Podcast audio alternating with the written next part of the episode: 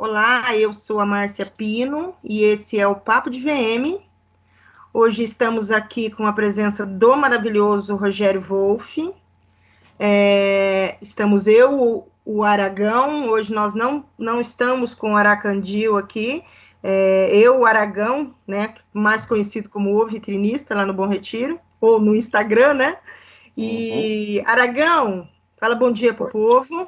Bom dia, boa noite, boa é, tarde. É, aquela assim, fala bom dia, porque são nove horas da manhã, né, Aragão? Pois é, pois é. Ah, nós estamos aqui, na verdade, na nossa segunda gravação do mesmo podcast. Tivemos problemas técnicos no primeiro. E então, Wolf, se apresenta para a gente e já já a gente começa o nosso bate-papo sobre o desafio de ser vitrinista no Brasil. Olá, gente, bom dia, Márcia, Aragão, ou como você também disse, né, Aragão, bom dia, boa tarde, boa noite, independente uhum. do horário em que vocês estão escutando. É, me chamo Rogério Wolff, para quem não me conhece, eu sou um grande entusiasta do mundo do visual merchandising. É, há muito tempo atrás, iniciei um dos primeiros blogs que falava sobre esse assunto no decorrer do período as coisas foram se transformando, é, tomando outros rumos, mas o visual merchandising sempre foi uma grande paixão enquanto profissão no primeiro momento e depois como estudo, né, é, sobre isso. E sempre tentando me conectar com pessoas que são como vocês, que estão a fim de dividir, de contribuir, de poder falar sobre esse assunto tão tão grande, né, com tantas especificidades aí que tem gerado esses podcasts maravilhosos. Então, também agradeço aí a participação, Márcia. Ah, deixa eu, deixa eu comentar com vocês que hoje eu estava vendo os números do podcast e o nosso podcast sobre plágio bateu a audiência do nosso mais ouvido podcast, que foi o segundo podcast que a gente conversou sobre arquitetura versus visual merchandising. Então, é, a gente tinha tido uma audiência de 1.800 pessoas, 1.890 pessoas ouvindo, e o, o, último podcast, que foi com a Clara Moraes, que é onde a gente conversou sobre plágio, é, teve até agora, uns 20 minutos atrás, quando eu olhei, teve uma audiência de 2.200 pessoas. Achei bem bacana. É. E aí, assim, sabe aquela nossa audiência lá nos Estados Unidos? Subiu, de, subiu de 7 para 12 pessoas. Olha, estamos ficando importante. Nós estamos ficando importante, né? É brincadeira. Tá, então hoje a gente vai. Por que, que eu, eu chamei o Wolf aqui? Porque, como ele foi um dos primeiros é, blogs de conteúdo relevante mesmo sobre o, o sobre vitrinismo, é, a gente quis conversar com ele, que está também há bastante, bastante tempo no mercado, sobre o, o desafio de ser vitrinista, de, de, ser vitrinista no Brasil, né? É, você, você, o que, que, você pensa sobre, sobre, esse, sobre esse assunto, Wolf? E depois, Aragão, quero a sua opinião também em relação ao desafio de ser vitrinista no Brasil. Olha, eu sempre é, falo sobre a condição dessa profissão ela não ser, não ter nenhum tipo de registro, né, não ter nenhum tipo de controle. Então, eu acho que parte é, desse início a dificuldade, né? É, a gente, quando eu comecei, a gente era chamado de vitrinista mesmo, acho que ainda se usa esse termo, mas ele foi também mudando no decorrer é, do tempo, e essa mudança, ela em parte é boa, mas em outra parte ela causou é, ainda mais um, um, uma dificuldade, né? Porque assim como a gente vive é, o momento das blogueiras ou das influências, parece que a gente também vive esse momento em que todo mundo é vitrinista ou VM, né? Então, para mim, parte a dificuldade principal é parte da condição da nossa profissão não ser regulamentada. Né? É, eu vejo aí o início dessa dificuldade. Não sei o que, que você também acha, Aragão, sobre isso. Bom, vamos lá. É, na verdade, é uma profissão que ela assim, você tem que amar muito para fazer, é, devido às condições. Às vezes você pode estar trabalhando registrado, mas é, é muito confuso ainda na cabeça do, do contratante, do empresário que contrata o VM, por conta de não saber ainda como lidar com isso. Então, às vezes, você vem, você é contratado e você acaba não executando todo o seu trabalho. Ou, às vezes, você faz o seu trabalho e, às vezes, ele pede outras coisas que não está incluso naquilo. Então, acaba ficando muito ainda, é, ao meu ver, muito uh, difícil de você é, acertar. Então, é, a gente acho que ainda é pequenininho aqui no Brasil, a gente está caminhando uh, e eu acho que a gente está tentando uh, melhorar cada vez mais a profissão. Eu acho que seria mais ou menos isso. É, no, no, na nossa gravação, porque assim, eu vou até citar, porque como o Ará participou com a gente, é, eu, vou, eu vou falar é, daquela, daquela história que o, que o Ará contou para a gente, é, que quando ele, ele foi contratado por uma empresa, logo que ele, que ele voltou, né, é, que ele trabalhou fora na Leves, quando ele voltou, ele foi contratado por uma empresa no Brasil e tinha dias que ele ficava lá trocando lâmpada, ele falou, né, tipo, não tem muito entendimento do que, do que é a profissão ainda. O que eu vejo em termos de dificuldade realmente, né, de desafio em ser vitrinista, é, eu concordo que também seja a falta da regulamentação, é, no sentido de que todo mundo diz que faz VM. A gente vê no próprio Instagram é, gente que escreve sobre o assunto, que provavelmente até estuda um pouco sobre o assunto, mas que não é vitrinista e que não é VM, dando dicas, sabe? Falando é, sobre a profissão e o trabalho com, com propriedade de quem tem 10, 15, 20, 30 anos de profissão. Então, acho que a parte mais difícil, o maior desafio mesmo é a falta de regulamentação. É hoje todo mundo poder chegar e falar que, que faz vitrine, que faz VM é, eu tinha comentado no podcast passado, daí até queria a opinião de vocês. É, é, Para mim, são duas profissões distintas, inclusive.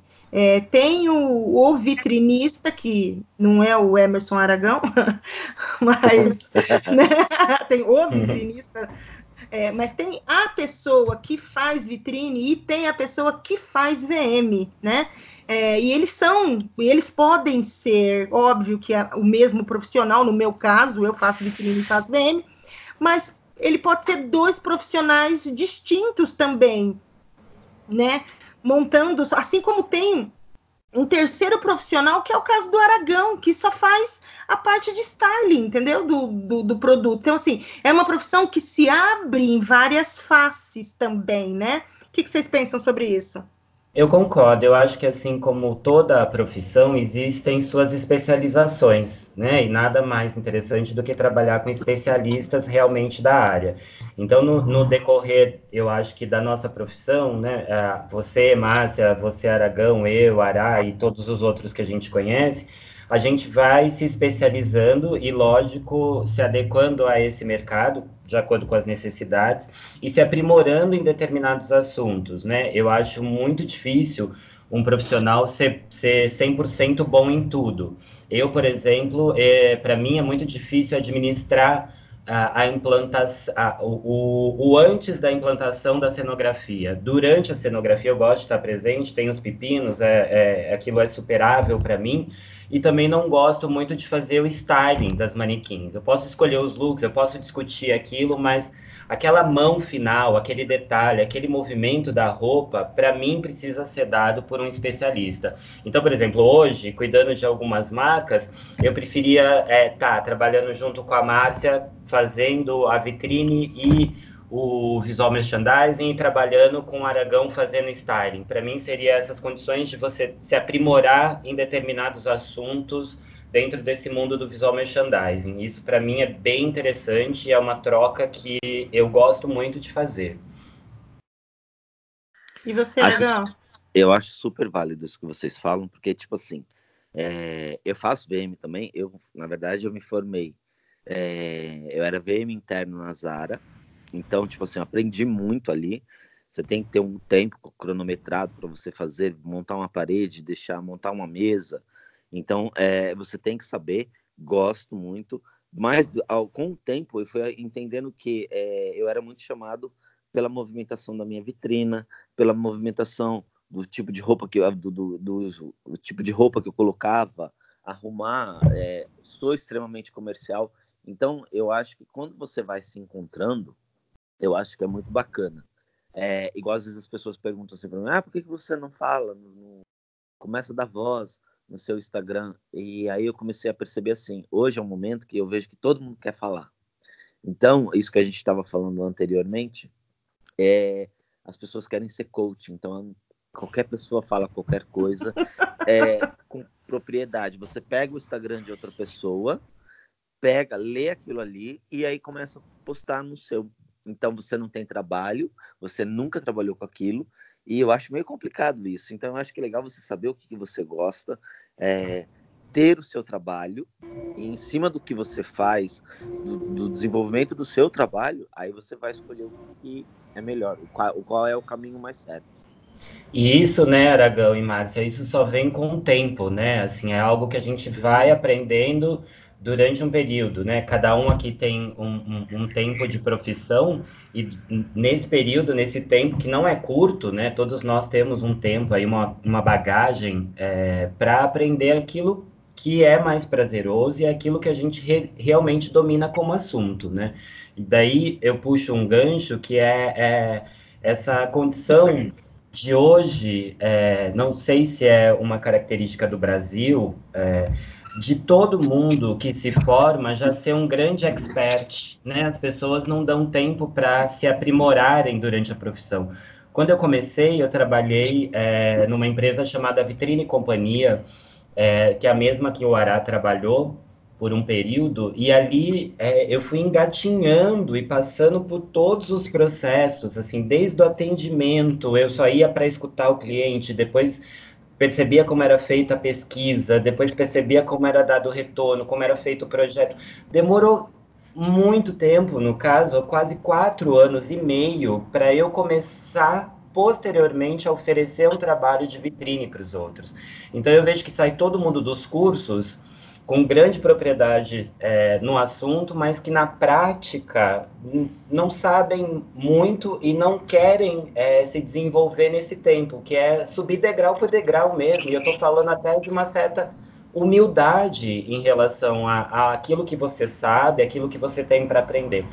Se eu, você, Márcia é, e os outros grandes vitrinistas ou VMs que estão por aí, se a gente aprende todo dia, né, um pouco na prática ou fazendo essa troca que a gente está aqui, que dirá essas pessoas que acabaram de sair para o mercado, né? O que, que elas não têm para aprender? Então, para mim também é uma grande dificuldade essa situação dos coaches de VM. É, eu não consigo compreender é, essa questão. Eu já não entendia direito essa questão da, do blogueiro, né? De poder falar de, daquilo que não tem propriedade. Agora, coach, para mim, é o fim da picada. É, voltando no, no, no gancho do Aragão ali, que né, dele falar que faz VM, enfim. É, eu acho que no decorrer da nossa profissão, a gente vai descobrindo os nossos talentos, né? Porque assim, como é uma profissão muito ampla, a gente consegue identificar onde estão os nossos maiores talentos. Por exemplo, eu, eu não gosto de fazer vitrine. A minha, a minha grande paixão é realmente fazer é, o interno de loja. É isso que me, que me, com que eu mais me identifico. Então, para mim, seria perfeito ter alguém fazendo a vitrine, alguém montando o style incrível que o Aragão monta, e eu trabalhando só interno da loja, entendeu? Mas é realmente com o tempo que a gente descobre. Eu tenho 28 anos de profissão.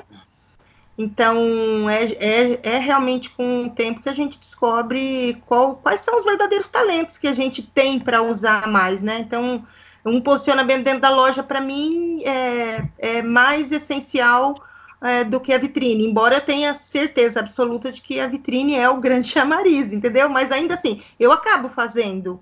Mas é minha verdadeira paixão? Não, não é. Sou apaixonada, sou apaixonada por interior de loja. Então, mas isso é, veio com o tempo. Deixa eu falar né, uma coisa, tá cortando a minha. Não tá cortando a minha fala, não, né? Não, tá super nítida. É. Ah, tá. É porque eu, eu, eu, escutei uns dois negocinhos aqui e falei, ai, só falta que vai cortar tudo de novo. é, tá, fala, Wolf. estava falando dessa questão do tempo, né? Que você mesmo acabou de mostrar dessa condição de 28 anos de profissão, e é uma profissão que foi lapidada, né, Márcia? O fato de você sim, sim. se encontrar mais na condição de expor, né, do VM interno do que na vitrine foi pelos anos de experiência que você teve, né?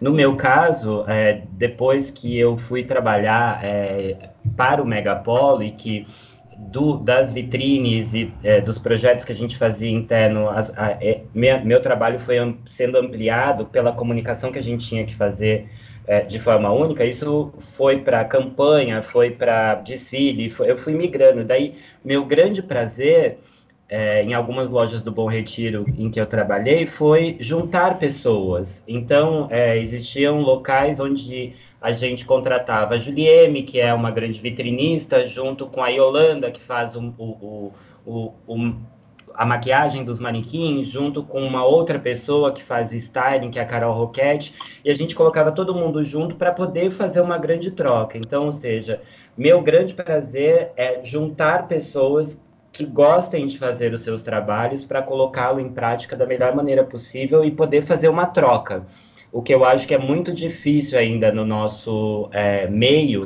por conta desse medo, né, de se perder cliente, de se roubar cliente.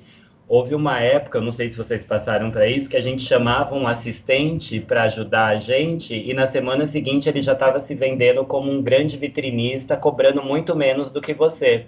Eu não sei se vocês passaram por isso, mas foi algo que aconteceu muito comigo. Tem sim. É... Wolf, às vezes a gente vê muito acontecer isso. É, é chato, é desagradável, porque as pessoas elas não querem ter tempo, elas não querem ter é, o, o, o, como que eu posso te dizer?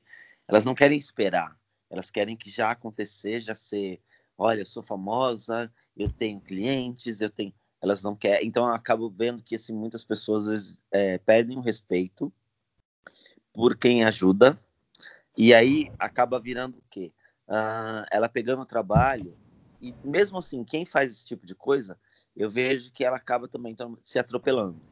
Então ela pode tirar o cliente daqui, de um, mas lá na frente tem alguém que vai tirar o dela, porque quando você começa a se vender muito barato, é, você acaba uh, errando na profissão. Então, é, você é, vai. Eu acho que, que o. Fa... Pode falar, o, pode falar. O Aragão, é, eu acho que é, esse fator é um fator importante também. Acho que é uma das coisas que mais é, é, estragam a nossa profissão. E justamente, né, a gente tem que voltar de novo a falar, justamente pelo fato dela não ser regulamentada, é que é, a gente traz um assistente, ele trabalha com a gente e amanhã ele posta a foto do trabalho que fez com a gente como se fosse dele, sem nos dar os sem dar crédito, entendeu? Porque eu posso até marcar um assistente meu numa, numa. Eu marco meu assistente numa postagem, vamos assim dizer. Mas quando ele reposta, e não estou falando de todos os meus, não, que tem um monte de gente que é uma gracinha que trabalha comigo. Mas eu já vi o caso de alguns que que não marcam, entendeu? E, e, passam e vendem aquela ideia como se fosse deles. E eles não projetaram nada, eles estavam ali só de realmente de assistente. Então, sim. Só que essas pessoas não têm esse, esse caminho de 10, de 12, de 15 anos de profissão. Cara, eu tenho certeza que o Aragão chega numa loja, que ele olha o produto e ele fala: Isso aqui não vai rolar, eu preciso disso, disso, disso. Ele já tem na cabeça dele uma biblioteca de coisas que ele vai precisar para apresentar sim. aquele produto, entendeu? Sim, sim. Então, é... Por quê? Mas são coisas que a gente já sabe. A gente já sabe que dá certo, a gente sabe que não dá certo. A gente até olha para o negócio e fala, pô, vou testar isso dessa vez. Mas a gente sabe, mas por quê? Porque a gente tem uma caminhada na profissão. Não tem como chegar agora e querer sentar na janelinha. E, e pede e essas pessoas que são mais novas, elas pedem muita oportunidade quando elas fazem isso, porque o mercado, é, depois de um tempo, percebe, né, que assim, que eles compraram gato por lebre, né? Então, ah, Exatamente. a pessoa co cobrou X reais para fazer um projeto, ele vai lá e cobra 50% menos esse X, vai fazer e não vai dar o resultado.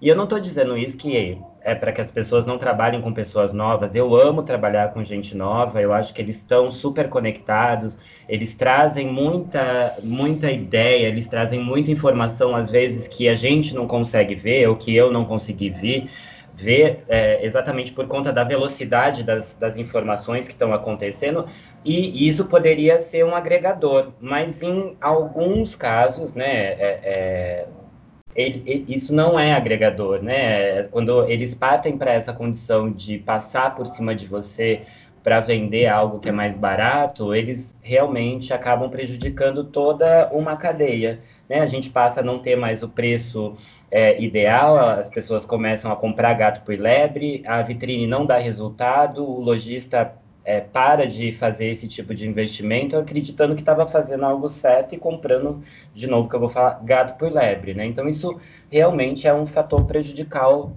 que prejudica a nossa profissão. Sim. É, deixa eu perguntar uma coisa para vocês. É, das perguntas é, que eu mais recebi, é, e é a primeira que todo mundo faz para gente, né? É, quanto ganha um bom vitrinista? Eu acho também é a mais difícil de responder e é a que eu não gosto de responder também, viu, Márcia? Assim, muita gente chega com essa abordagem, quando talvez é, o Aragão tem, aconteça bastante também isso com ele, no tempo em que é, eu dava aula e curso, por um tempo eu dei aula na Sigbal, passei um pouco pelo Senac também, já no primeiro, nos primeiros dias de aula as pessoas já sentavam e eram a primeira pergunta que era feita.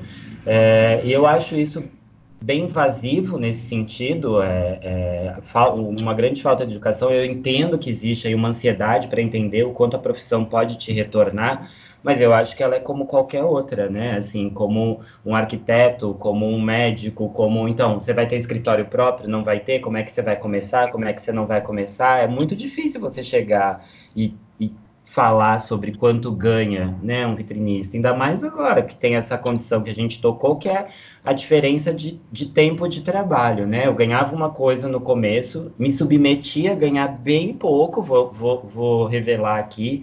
É, houveram vitrines em que a gente fazia pelo fato de poder fazer o projeto para ter um trabalho em mãos para apresentar, não se ganhava muito, e até você chegar num patamar em que você consegue se sustentar é, com a sua profissão. Então também depende muito do padrão de vida que você quer levar, né? Sim. Con concordo. E eu vejo que muito assim. Eu também dou aula no Senac e a coisa que mais acontece é o primeiro dia de aula, no segundo, as pessoas perguntando sobre valores. Eu acho complicado porque assim você demora um tempo. É, quando você é registrado, você, você tem lá o seu trabalho, você tem uma base do que você faz no teu dia a dia quando você vai trabalhar autônomo, você tem que olhar o teu tempo, porque às vezes você tem três, quatro lojas no dia, e aí devido a esse, esse tempo que você tem em loja, você tem que saber o que, que você vai fazer, o que, que você vai executar, é, o, a maneira como você vai fazer, e aí você vai ter o seu valor. Agora, é, às vezes eu vejo as pessoas mandando no direct, Ai, quanto você cobra para fazer vitrine? É, ela não tem nenhuma noção, ela quer entrar no ramo, ela não tem essa noção, aí ela às vezes se finge ser cliente. É muito feio esse tipo de coisa. E perguntando coisas que, tipo assim, outro dia me perguntaram, uma garota me perguntou no começo, no começo do ano uma coisa, e essa semana ela perguntou de novo. Ah, então, eu queria saber sobre é vitrine ou vitrina? Porque eu vejo vocês falando e eu não tenho, assim, eu não achei em lugar nenhum. Eu já li vários livros. Mentira, você não leu nenhum. Quer que eu responda porque você tem preguiça de ler. Então, eu olhei e dessa vez eu não respondi. Porque eu acho que você vai acostumando as pessoas mal. Então, se você não sabe é, é, transitar, uh, chegar, fazer uma abordagem decente, vai ficar no vácuo, porque as pessoas, é, a gente vai cansando. Então, essa coisa do dinheiro é a mesma coisa. Eu acho, tipo, uh, chegar pro Wolf, vai, Wolf, quanto você está cobrando para fazer tal vitrine? Eu acho isso muito uh, falta de educação. Esse é o meu, é o meu parecer. É, eu, eu, quando as pessoas me perguntam, eu sempre digo assim, por exemplo, hoje a gente tem Hoje a gente tem uma, uma. A gente pega uma média de salário, tem só, só você digitar no Google que tem. É, de, um, de um VM que está começando, de um VM que tem. É, né, que está 10 anos e o outro que está 20 anos. Então, existe uma linha que traça isso. Se a gente pegar hoje Riachuelo, Renner, Marisa, nananã, então, dentro da Marisa, é, o, o, assistente de visual merchandising vai ganhar R$ 2.500, entendeu? É, então, e aí o de cima vai ganhar 4 mil e o último vai ganhar 8 mil reais no máximo. Então, existe essa linha. Então, mais ou menos eu falo, procura lá que a gente tem essa informação de valores de por alguns cargos, né, de algumas empresas. Estava conversando com uma menina ontem, estou falando desse valor da Marisa porque foi o preço que foi o valor que a menina me, até me comentou ontem que o que um amigo nosso estava trabalhando na Marisa com esse valor. Então, é, a gente como autônomo, eu sou autônoma, né? É, a gente tem que pensar que a gente não tem férias, que a gente não tem décimo terceiro, que a gente tem que pagar o, o INSS. Então, tudo isso está embutido no valor de um dia meu de trabalho, entendeu? Aí tem semanas que eu trabalho mais, tem semanas que eu trabalho menos, tem clientes que eu atendo fixo. Então, assim, tudo isso é para formar um valor que, em que eu vou me sustentar. E a outra pergunta, e a outra pergunta que eu mais recebo é: dá para viver disso? Daí eu acho que a gente pode responder como qualquer outra profissão, né? Se você amar a sua profissão, seja ela qual for, você vai conseguir sobreviver da sua profissão, porque ela tem é, problemas como qualquer outra. Aliás, eu acho que até tem mais do que algumas profissões, que é essa uhum. questão de administrar tudo. Porque é um fato clássico, né, que já deve ter acontecido com todo mundo. A gente vai no dia da montagem fazer a montagem e o cara do adesivo não aparece. Sim qual é, né, é, é, o, tudo que você precisa fazer, de repente, para achar alguém para colocar no lugar dele, porque ele pode ser a peça fundamental da sua vitrine, né? Então, assim, é, essa condição de você conseguir equilibrar pratos, de você conseguir ter resiliência para poder administrar é, os problemas dessa profissão é que vai fazer você um grande profissional e poder se sustentar disso, poder viver disso e poder amar essa profissão. Quem não ama o que faz não vai trabalhar da maneira que deveria. É, e vai ser chato. Ô, ô, Aragão. Oi. E eu que fui, que fiz todo um projeto. Eu odeio fazer vitrine, né? Mentira, não é que eu odeio. Eu, eu, tenho outras paixões na vida, vamos dizer, vamos dizer assim, né? Aquela, eu faço vitrine para ganhar dinheiro, mas que eu gosto mesmo é de fazer o VM. Eu fui fazer uma vitrine para uma cliente e qual a minha surpresa? Lançamento de coleção, não tinha roupa. Hum, tá vendo? Tipo assim, eu fui fazer a vitrine no sábado para o shopping abrir no domingo e não tinha roupa. O que, que, você me fala? O que, que você me fala? Daí fala para mim, é fácil ser vitrinista? Não, e o pior, e quando você chega, você vai e chega lá, ela fala, ai, não vou fazer vitrine hoje. Você saiu da sua casa, foi até o estabelecimento, chega lá e a pessoa fala, não, não ai, não, esqueci de te avisar, não vai ter vitrine hoje. Quando você chega na loja, né? Você recebe uhum. a informação, né, Aragão? É, você pegou. Ah, você... isso nunca aconteceu comigo, graças ah, a Deus. Já aconteceu comigo umas quatro, cinco vezes. Ah, esqueci de avisar. E aí você olha e fala: Meu, é, o que, que eu vou fazer? Você pega, você não pode reclamar, porque você reclama, às vezes você pode perder o cliente. É, mas você começa a entender também que o cliente é, acaba. Você começa a ver ele com outros olhos, aquela pessoa porque talvez uh, ela não tenha um, um, ela não é correta com você e aí você começa meio que tipo optar por colocar outras pessoas no lugar também eu acho que acho que a casa a, no, no, decorrer do tempo a gente vai aprendendo também a, a se livrar de, de roubada eu a, vejo... a, a, aprender a falar não, né, Aragão? É muito sim, importante sim. também, né? Porque às vezes é, acho que todos nós passamos no início da carreira é, por aquele momento, e principalmente por sermos todos é, trabalha, a gente trabalha de maneira autônoma, né? A gente passou, não sei vocês, mas eu passei por aquele início em que parecia que a gente ia ficar sem trabalho, então acabava abraçando, abraçando o mundo, né?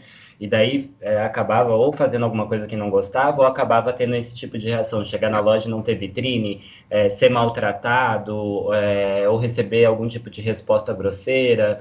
Daí, num, num certo momento, você administra isso, mas depois essas pessoas ou esses clientes, para mim, eles se tornam descartáveis sim. Né? Se, se você não me trata da maneira como que é justa, correta, como eu te trato como cliente, essa troca deixa de existir.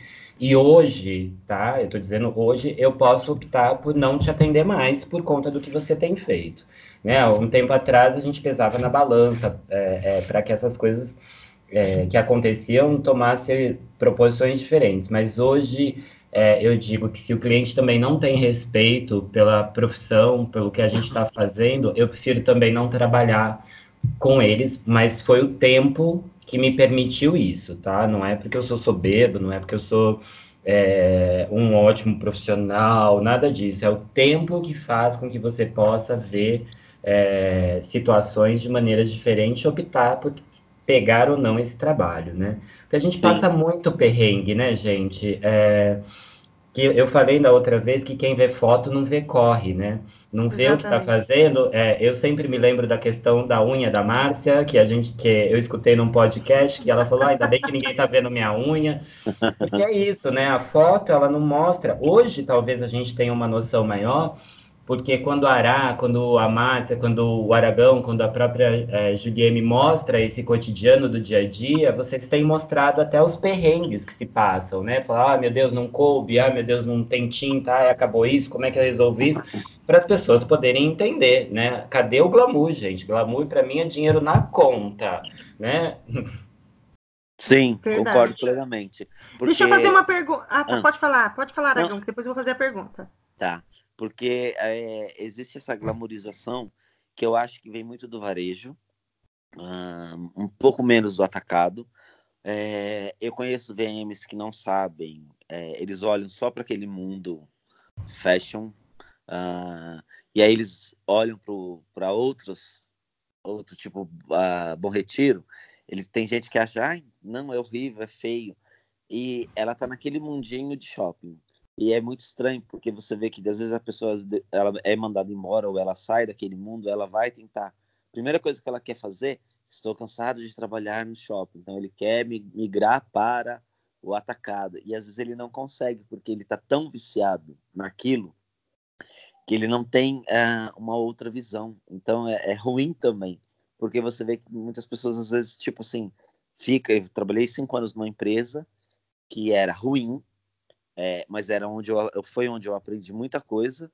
E outro dia me chamaram três vezes de volta para voltar. E aí eu observando, eu peguei e falei assim, cara, é, não, porque eu sei o que eu passei, eu sei que pode ter saído algumas pessoas, mas uh, existe o dono ainda é o mesmo. Então você vê que é, você vai voltar, você vai passar por tudo aquilo novamente. Então, hoje, eu me dou o luxo de poder dizer não, obrigado, valeu a pena, mas é, a história segue e a gente, o meu caminho agora é outro. Então, é legal você estar tá sempre uh, atento a isso, tá? Prontinho, Mar. O, o Aragão, eu ia falar o seguinte, é, você já abandonou algum lojista por conta da equipe de vendas? Abandonar tem. É, no, no, sentido de falar assim, cara, eu não vou mais trabalhar nessa loja.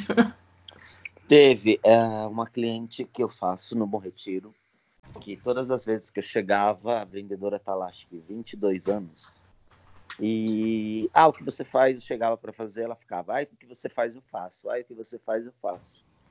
Aí você olha na cara da pessoa, dá aquele sorriso amarelo e continua trabalhando. Aí a primeira, a segunda, a terceira. Aí na quarta vez eu virei e falei para ela, falei, ah, eu não acho que o que você faz eu faço, ou o que eu faço você faz. Sabe por quê? Porque assim, eu estudei, é, eu estudo, eu busco outras formas de informação e você tá aqui quantos anos? Aí ela foi ficando vermelha. Aí eu peguei e falei, bom, hoje eu vou falar. Então eu peguei e coloquei para ela, falei, você está aqui você é vendedora, você é obrigada a fazer a vitrine. Então, você faz o que ela quer. Então, até que assim, eu peguei o produto para fazer, você está aqui falando, olha, isso aqui ela não gosta, isso aqui ela não gosta. Se ela me contratou, talvez ela goste disso, e talvez você não deixa ela, como dona, expor o que ela gosta. Você vai no mais fácil, você coloca o que vende. Aí a menina foi ficando muito vermelha e ela pegou e eu fui fazer, fiz o trabalho. Aí ela saiu para o almoço, aí a dona chegou e falou assim: Nossa, adorei, era isso que eu queria. Eu falei: Bom, menos mal. Aí eu peguei e falei: Quero terminar logo para não entrar ela novamente aqui hoje. E antes de eu sair, ela pegou. E aí a vitrine estava pronta, ela botou dois defeitos na vitrine. E aí eu chamei a dona e falei: Olha, o que, que você acha? Você pediu para colocar essas peças, tudo. Enfim, eu tive que trocar duas peças, porque ela, ela falou que não ia vender. E uma hora que eu estava trocando um look, é, chegou uma cliente que ela pediu: Eu quero todas as cores desse look. E aí eu virei para ela, peguei e falei: Tiro, não tiro. Aí ficou uma situação tão desagradável, e aí depois daquele dia eu optei por não fazer mais a vitrine deles. É, eu acho que você vai. Uh, se a vendedora está ali há muitos anos, ela vai morrer ali, porque ela não se informou, ela sabe fazer, talvez ela tenha, ela tem o valor dela, mas ela não sabe aproveitar o valor dela. Então, não sou eu que vou fazer, eu acho que ela está ali. Se ela não tem coragem de sair, estudar para fazer uma outra forma de, de, de trabalho, ela vai ser o que ela é, uma pessoa infeliz atrapalhando o universo que é uma, uma, esse universo maravilhoso de VM. É, hum. Acabei não fazendo mais, tá? Você, Wolf, já? Já também, já optei também por não atender mais cliente. Não, não deixei um nunca deixei um trabalho pela metade, né? Nesse sentido de ah, tá lá no meio da loja, acontecer alguma coisa e ir embora. Nunca é, tive esse piti, apesar de ter tido grandes vontades, eu confesso aqui, muito próximo por conta do que o Aragão falou, é, dessa condição das pessoas não quererem compartilhar conhecimento, porque a equipe da loja ela é é, um termômetro até para você poder entender o que acontece ali com aquele cliente, né? As vendedoras, a gerente, elas conhecem quem frequentam a loja, como é a dinâmica, o seu dia a dia, enfim. Tem muita informação importante ali que elas podem passar para que a gente possa desenvolver um trabalho adequado. Porém, é, isso precisa ser uma via de mão dupla. Assim como ela tem um conhecimento de venda de clientes, de cadastro, enfim, que eu não tenho, eu também tenho uma grande bagagem que ela é, é, que essas pessoas não conhecem. Então, quando a gente pode trocar, é um casamento perfeito. E quando eu estou falando de troca, eu não estou falando de bajulação. Não é aquela coisa de você chegar e, ai, fofo, bonito, não sei o que, e por trás te meter o pau, não. É ali dentro do trabalho a gente conseguir realmente fazer uma troca. Falar sobre look, falar sobre cenografia, porque são é, peças muito importantes, né? A equipe da loja, mas precisa ter essa troca. Em loja, onde a gente não consegue fazer essa troca, eu prefiro não, não atender mais, porque não, não é essa via de mão dupla, não me agrega. A gente acaba fazendo um trabalho e durante o trabalho tudo é muito desgastante, né? Quem nunca passou por isso, você acabou de tirar tudo da vitrine, a gerente já vem e fala: Nossa, mas vai ficar assim? Daí você põe o manequim a pessoa já pergunta, mas vai ficar assim? Você colocou, mas vai ficar assim? Fala, gente, calma, a gente já mostrou um projeto que foi aprovado e ainda não chegamos ao fim da instalação para você ver o resultado final. Então, é, essa, essa, falta de troca me incomoda e daí eu prefiro não atender mais os clientes onde eu sei que isso vai acontecer. Com você já, Márcia? Nossa Senhora, no, no começo da profissão eu sofria muito. Eu tinha muito sofrimento com equipe de vendas. É, já, porque assim, eu tenho, é como se fosse um, vou usar essa palavra, porque acho que ela é a que melhor define, é como se fosse um tesão. É, se eu não entrar na loja e tudo não, não funcionar do jeito que, que precisa funcionar para que o resultado do trabalho seja aquele, é, para mim vai quebrando, assim, sabe? Então, eu não consigo trabalhar. Eu já fui, já fui embora, assim, terminei o trabalho e na hora que eu terminei, eu liguei para o lojista e falei para ele, olha, eu, né, a nossa amizade continua, mas eu não vou poder mais fazer suas lojas, a sua equipe é assim, assim, assado, é, é essa forma de tratamento, então, para mim, não, não funciona. Então, assim, eu só trabalho se eu estiver motivada, entendeu? Então, assim, é, eu faço a minha parte, o, o meu trabalho tem resultado, e, e, eu sou feliz. Se eu não for feliz na loja, eu não consigo fazer o meu trabalho. Então, prefiro não fazer. Daí eu sempre brinco com meu marido, vira e fala: vai lá, amor, ganha o dinheiro. Mas para mim, ganhar, eu acho assim: profissionais criativos não gostam só de ganhar o dinheiro. Sim. Eu concordo né? também. Tanto que existem projetos que a gente faz, ou né, todos nós já fizemos, por um valor muito irrisório por conta do projeto, né? Só Já... para fazer parte daquele que a gente acredita no sucesso, né? Exatamente. É, eu vou falar aqui rapidinho. A gente estou abrindo um espaço aqui em Campinas e pela primeira vez eu estou do outro lado, né? É, do, do, jogo, né? Então estou tratando com roupa, falando com pedreiro, é, é, tem uma outra rotina aí. E por conta das conexões que a gente tem feito, é que as coisas estão dando certo.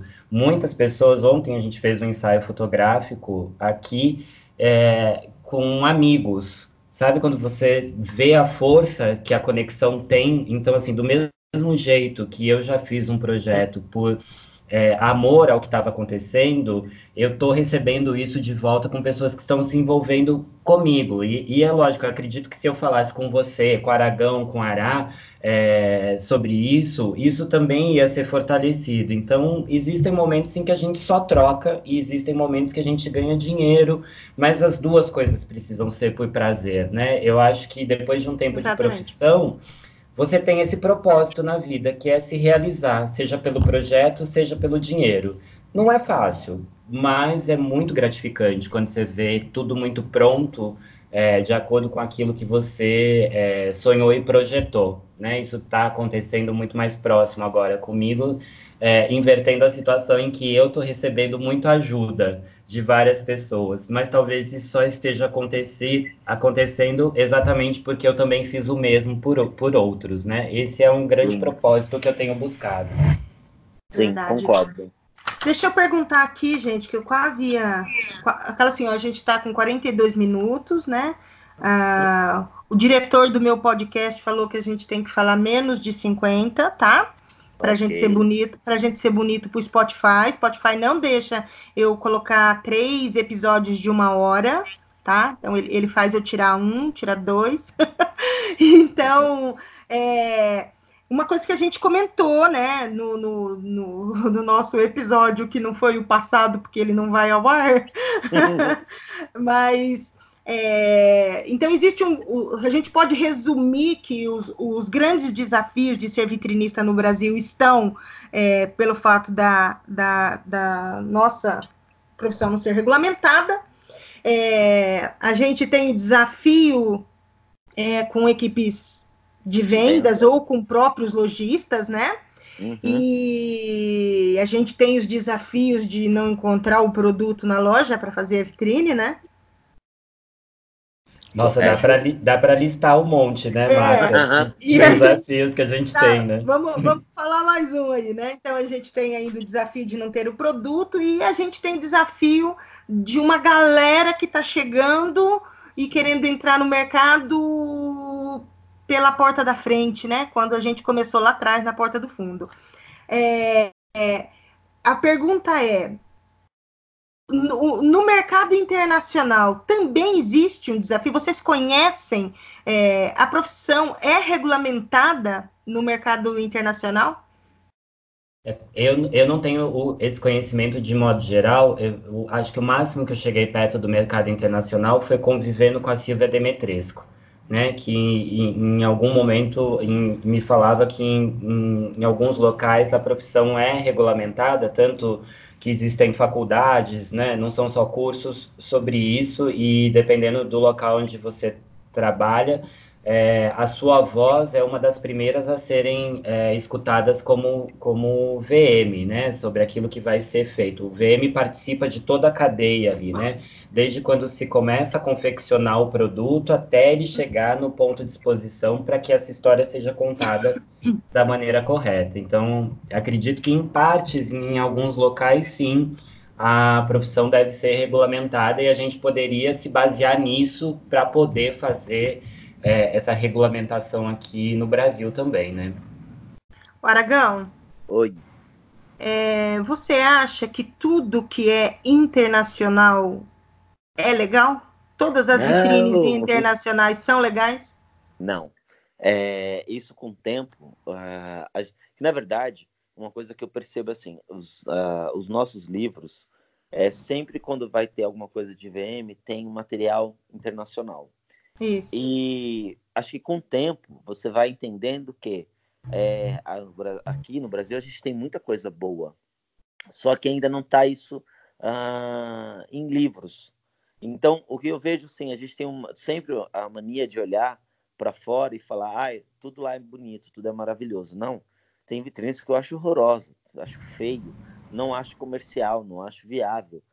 Mas isso com o tempo você vai tendo, tendo esse olhar é, crítico, porque você vai trabalhando e outro dia uma cliente foi fazer um trabalho com uma cliente, ela, ela tinha feito uma vitrine da ai, Gucci, Prada, alguma coisa assim. E ela falou, ai, minha vitrine, eu quero que você vá, porque eu fiz uma cópia. Ah, tudo bem, você fez a cópia. A hora que eu cheguei, o teu produto não tinha nada a ver com o produto deles. E aí ficou feio. E aí depois ela me perguntou o que eu tinha achado. Eu falei, olha, é, às vezes você deixar uma, na criação da pessoa que faz a cenografia é muito melhor do que você fazer um, uma cópia, porque o teu produto não é igual àquele. Aí ela ficou toda assim, ela, eu vi que, eu, que eu estava falando uma verdade para ela e ela foi ficando triste.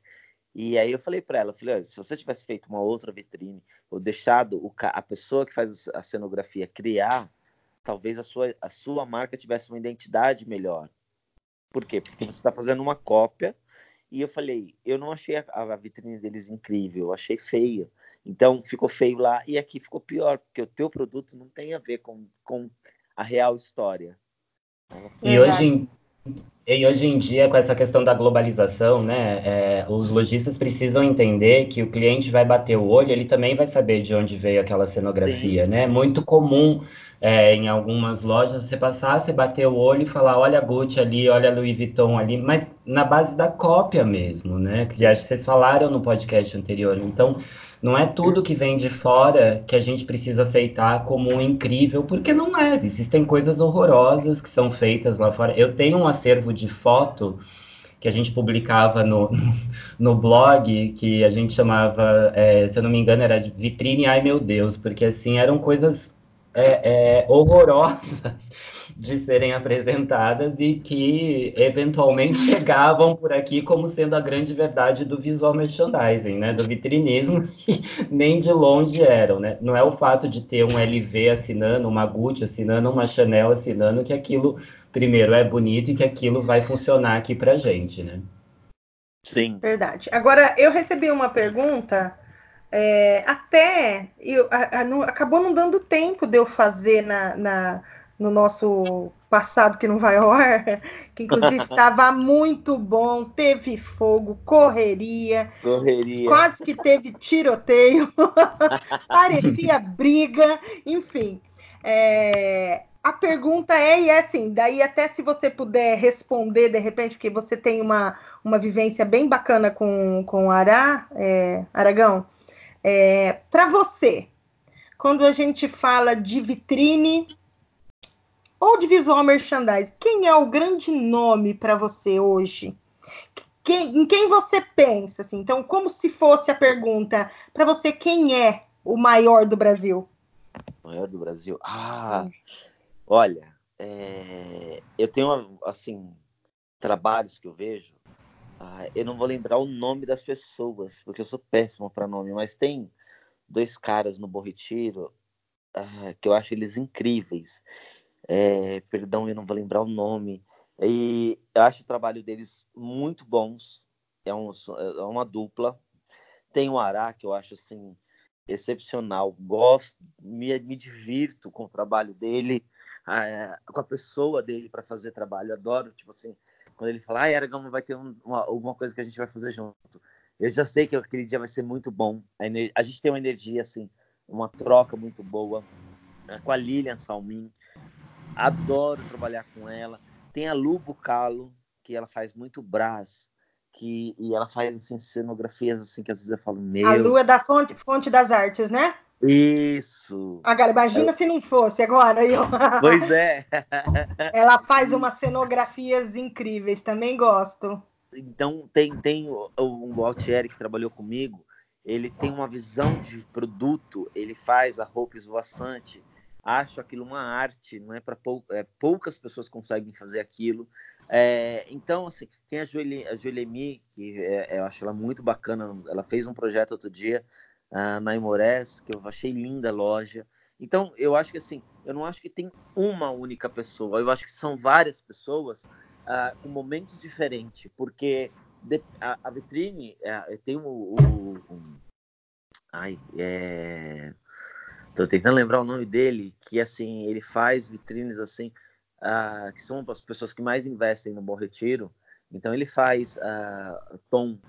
O Tom Screaming? É, eu acho que ele faz vitrines assim que às vezes eu paro e passo, fico olhando eu falo, cara, que, que incrível. É... Então tem a, tem a safra de pessoas mais antigas do Bom Retiro que também tem assim trabalhos é, maravilhosos.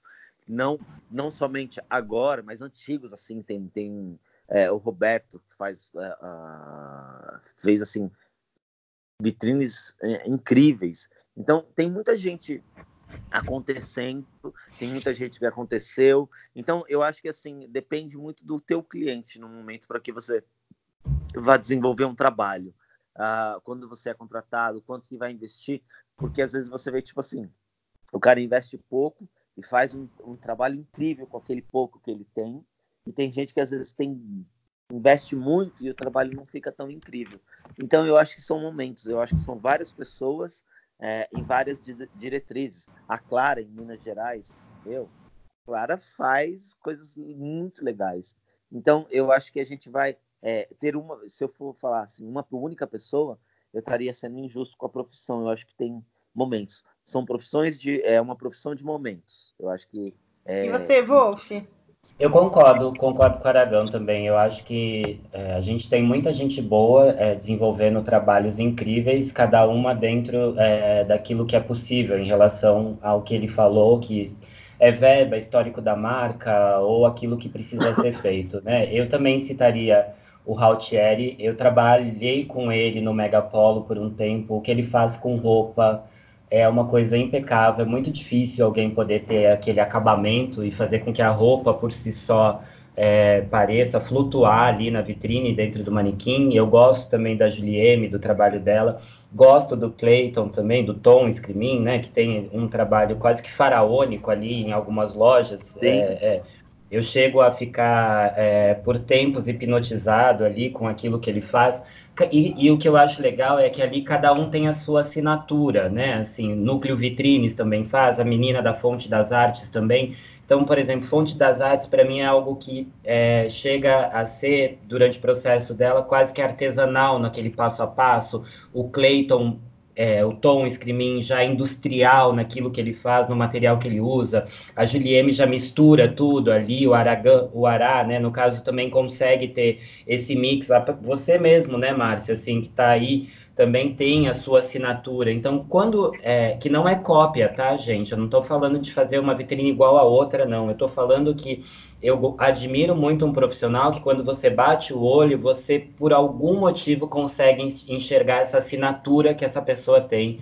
E esses que eu citei, que o Aragão citou, tem essa assinatura, né? Você bate o olho, eu passo ali na Emores, eu consigo ver qual é a vitrine do Tom, qual é a vitrine do Ará, qual é a vitrine da Ju.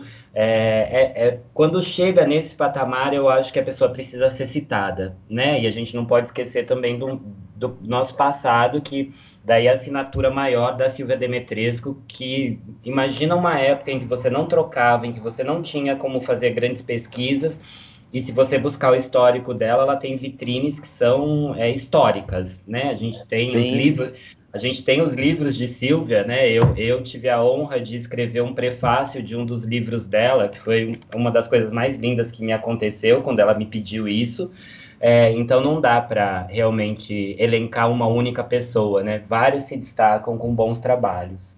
E eu preciso dizer para vocês, para deixar vocês morrendo de inveja, que quinta-feira estive com ela pois e é. ganhei e ganhei abraços maravilhosos, entendeu?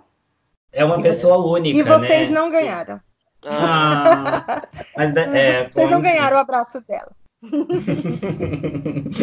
mas ela é ela, incrível. Ela é e é uma pessoa disponível, né? Assim, eu aprendi muito com ela o que é possível trocar, porque é, é, eu vou chamar ela de esfinge do VM, né? Porque no Brasil acho que a gente pode é, usar essa terminologia de forma carinhosa com ela, de que entende muito e de que sempre teve disponível para trocar, é gente. que eu ia falar. E o que, que é a disponibilidade daquela ser humana maravilhosa, entendeu?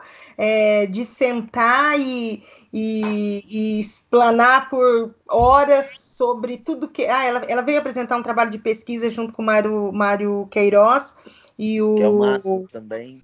E o Leonardo, Leonardo Pires. Leonardo Pires, agora fico, eu sempre penso se é Leandro ou se é Leonardo, enfim. Mas que também é uma graça de pessoa, veio falar de consumidora, do, do novo consumidor aqui pra gente, aqui em Maringá, pelo Sebrae. Então foi muito bacana e, nossa, que delícia de ver como ela é disponível, como eles são, sou super fã do Mário também. E, então, como eles são disponíveis e como é, é como é gostoso isso na nossa profissão. Estamos com 56 minutos e precisamos encerrar. Ah. o próximo episódio, que será gravado amanhã, né? É, a gente vai falar do poder das vitrines, que foi era uma coisa que a gente ia falar e a gente não sabe falar pouco, ó, já deu 56 minutos.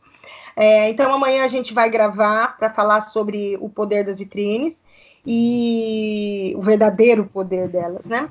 E então, ó, é, queria que vocês se despedissem. Amanhã a gente volta com o Wolf, né? O Wolf vai participar desse, desse, desse, desse outro episódio com a gente e falar: ah, você fez falta aqui pra gente, a gente nem deu muita risada hoje.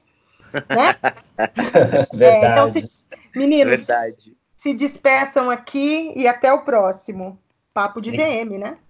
Obrigado pelo convite. É, eu realmente fiquei muito feliz quando eu vi o trabalho sendo desenvolvido, né, do, do, podcast, e depois mais feliz ainda quando eu fui convidado. Então, obrigado, Márcia, pelo convite.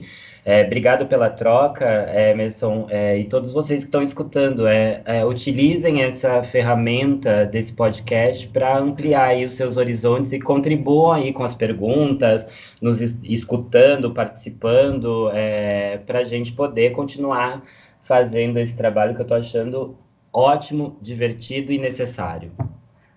É isso mesmo.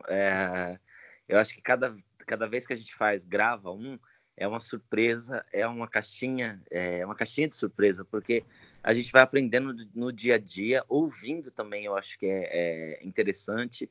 E assim, só dizer que Wolf, você sempre foi um cara que eu sempre admirei. Quando eu, eu passava lá no Polo, olhava, ficava assim, eu puta, queria fazer amizade com ele, queria fazer amizade com ele. E depois, com os anos, a gente vai, vai conhecendo as pessoas. É, obrigado, obrigado por você fazer parte do VM é, dessa história, dessa trajetória bacana. E estamos juntos. Até o próximo. Até. Beijo. Tchau.